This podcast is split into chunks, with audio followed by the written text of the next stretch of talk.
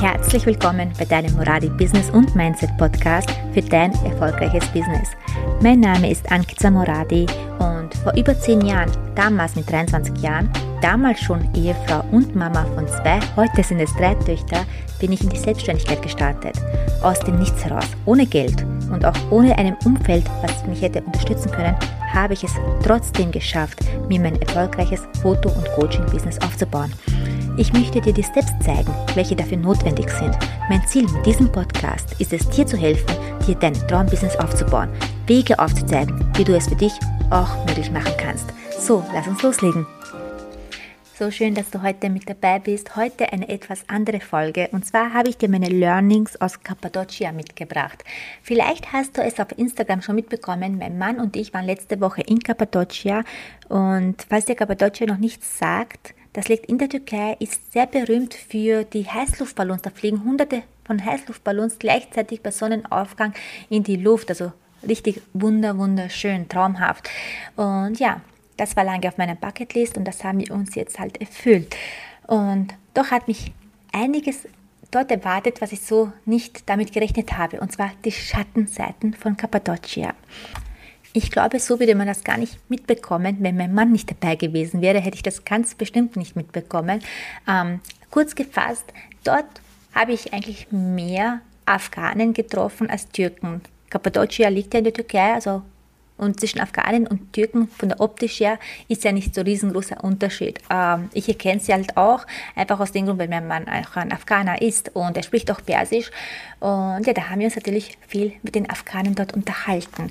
Und da hat man halt die Schattenseiten so richtig gesehen, was mir so im Herzen wehgetan hat. Zum Beispiel unser im Hotel der Rezeptionist, der arbeitet dort in diesem Hotel von 9 in der Früh bis 9 Uhr am Abend, sieben Tage die Woche. Also es gibt keinen freien Tag und das für 250 Dollar im Monat. Mit diesen 250 Dollar im Monat kann man in Cappadocia nicht viel machen. Es ist einfach so, die Preise sind auch viel, gerade die Unternehmungen und so weiter, sind viel an die europäischen Preise gerichtet. Und bei den 250 Dollar bleibt dir nicht viel über. Das heißt, er hat nicht einmal so viel Geld, dass er seine Familie nachholt. Und es reicht gerade einmal aus, dass er damit leben kann und dass er ein bisschen was der Familie nach Afghanistan schicken kann. Und das ist nicht nur bei ihm ein Einzelfall, sondern sehr viele. Ich habe sie auf der Straße getroffen, wo sie Mais verkaufen, hat mir genau die gleiche Geschichte erzählt. Also meinem Mann die Geschichte erzählt, mein Mann hat mir alles übersetzt. Dann im Restaurant treffen wir Afghanen. Egal wo wir hingegangen sind, überall gab es Afghanen und alle berichteten dieselbe Geschichte. Viel Arbeit, aber ganz wenig Gehalt, so dass man mit diesem Gehalt eigentlich kaum überleben kann. Und ja, ich war total schockiert. Also auch mit den Heimischen, also mit den Türken zusammen arbeiten sie. Die Türken bekommen um einiges mehr bezahlt für dieselbe Arbeit. Also das ist so richtig aus meiner Sicht, sie werden einfach ausgeraubt. Und ich habe halt einen sehr starken Gerechtigkeitssinn in mir drinnen. Also ich, es, für mich soll alles immer gerecht sein, für jeden muss es fair sein. Und ich zu meinem Mann, das kann doch nicht sein, man muss doch was dagegen tun können. Man muss doch was dagegen was tun können. Wieso können wir denen nicht irgendwie helfen? Oder wieso tun sich die ganzen Afghanen, weil es sind ja so viele Afghanen dort gewesen, wenn die alle mal streiken würden, dann müsste doch, müssten die doch nachgeben und sie fairer bezahlen. Und ich habe meinen Mann gefragt, bitte fragt den einen Afghanen, wieso machen die das nicht? Wieso wehrt sich denn niemand gegen diese Ungerechtigkeit. Und mein Mann hat natürlich auch nachgefragt und so weiter. Und tatsächlich ist es so, dass die zwar ein Visum haben, dass sie dort leben dürfen, also bekommen vom Staat auch das Visum, allerdings keine Arbeitserlaubnis.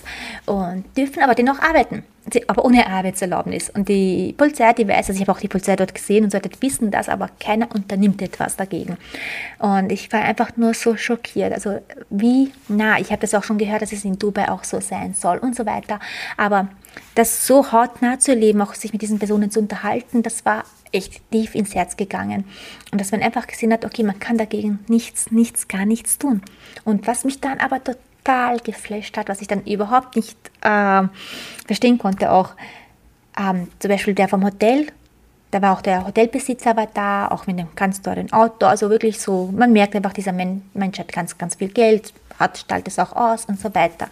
Und der Angestellte, also der Afghane, der behandelt ihn so voller Respekt zuvorkommend, respektvoll und voller Dankbarkeit. Und ich denke mir, Wie geht das? Also dieser Mensch ist trotzdem, trotz allem, trotz dass er sieben Tage die Woche arbeitet, von neun bis neun Uhr, trotz diesem wenigen Gehalt, ist er trotzdem voller Dankbarkeit und voller Respekt diesem Mann gegenüber, der ihm diesen Job gegeben hat. Und ja, also wie du siehst, ich war total geflasht, also Ungerechtigkeit, aber trotzdem voller Dankbarkeit und so weiter. Also das sind Gefühle in mir hochgekommen, wo ich mir gedacht habe, ähm, das ist eine ganz andere Welt, ich kenne das so gar nicht. Und ja, es ist mal sehr, sehr nahe gegangen. Und wenn ich jetzt schaue, wenn ich das jetzt zu uns hier nach Europa nehme und wir hier in Europa, wir haben hier solche Privilegien. Wir haben es hier so gut.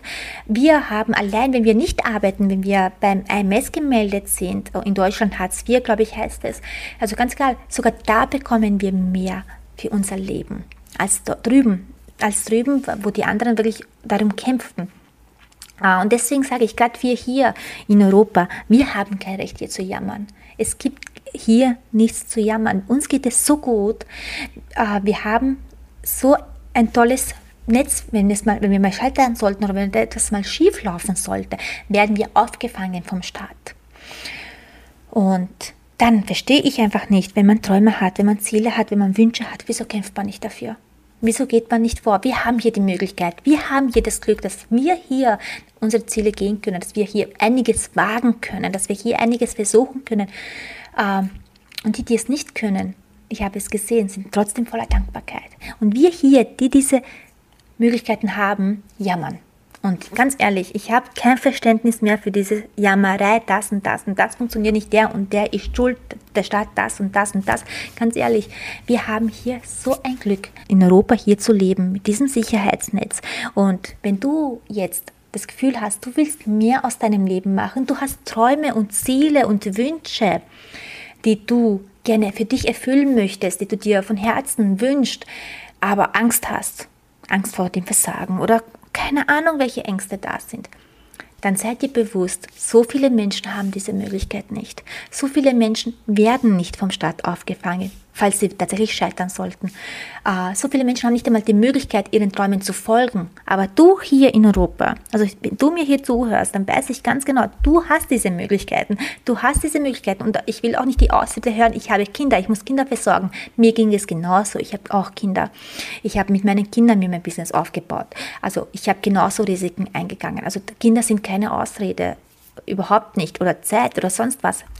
Wenn man sich Prioritäten setzt und sagt, das sind meine Träume, das sind meine Ziele, dann gibt es keine Ausreden. Dann gibt es keine Ausreden. Das war für mich so in Cappadocia, so klar, so einfach nur, ich habe so direkt vor meinen Augen gesehen, wie viel Glück wir hier haben. Und dann gibt es so viele Menschen, die trotzdem undankbar sind und einfach nur jammern. Und nein, wenn du mir zuhörst, dann bitte schau in dich hinein, schau in dich hinein und überlege selbst, wo kannst du dir dein Leben selbst in die Hand nehmen? Wo kannst du für dich die Entscheidungen treffen, dein Leben zu verbessern, dein Business zu verbessern? Und ganz ohne Gejammer, ganz ohne Undankbarkeit oder sonst was, sondern wirklich tief in die Dankbarkeit gehen dafür, wo wir hier leben, dass wir hier diese Möglichkeiten haben, dass wir dieses Geschenk bekommen haben. Da wirklich tief in sich gehen und schauen, was kann ich für mich und für mein Business tun. Ja, das ist eigentlich heute eine kurze Folge, aber die wirklich aus dem tiefsten Herzen kommt. Und ich hoffe, du konntest dir davon etwas mitnehmen und dir ein bisschen die Augen zu öffnen, dass wir hier wirklich einfach nur gesegnet sind und wir da diese Chancen, die wir hier haben, auch nutzen sollten. Hab keine Angst vor deinem eigenen Strahlen, ganz ehrlich. Hab keine Angst vor deinem eigenen Strahlen, denn so vieles ist möglich hier, wo wir leben, hier in Österreich und Deutschland und in der Schweiz. Wir haben hier alle Türen offen. Wir müssen sie nur durchlaufen. So, ich danke dir von ganzem Herzen fürs Zuhören. Und heute habe ich eigentlich überlegt gehabt, mit dem Podcast überhaupt aufzuhören, also gar nicht mehr Podcast-Folgen zu drehen. Es kommen einfach zu wenig Rückmeldungen. Also wenn du hier meine Podcast-Folgen hörst und du hörst dir gerne jede Woche an oder immer wieder mal an, dann schreib mir lebend gerne, gib mir ab und zu mal eine Rückmeldung, damit ich auch einfach weiß, hey, der und der hört mir zu und äh, hat sich da was mitnehmen können, hat sich dadurch sein Business aufbauen können oder sonst was. Denn das bedeutet mir wiederum sehr, sehr viel. Ich gebe so, so gerne so viel hier. Also ich will auch so viel hier geben. Ich will euch so weit nach vor pushen. Ja, willst du noch tiefer, noch enger mit mir zusammenarbeiten? Du weißt, 1 zu 1 Mentorings.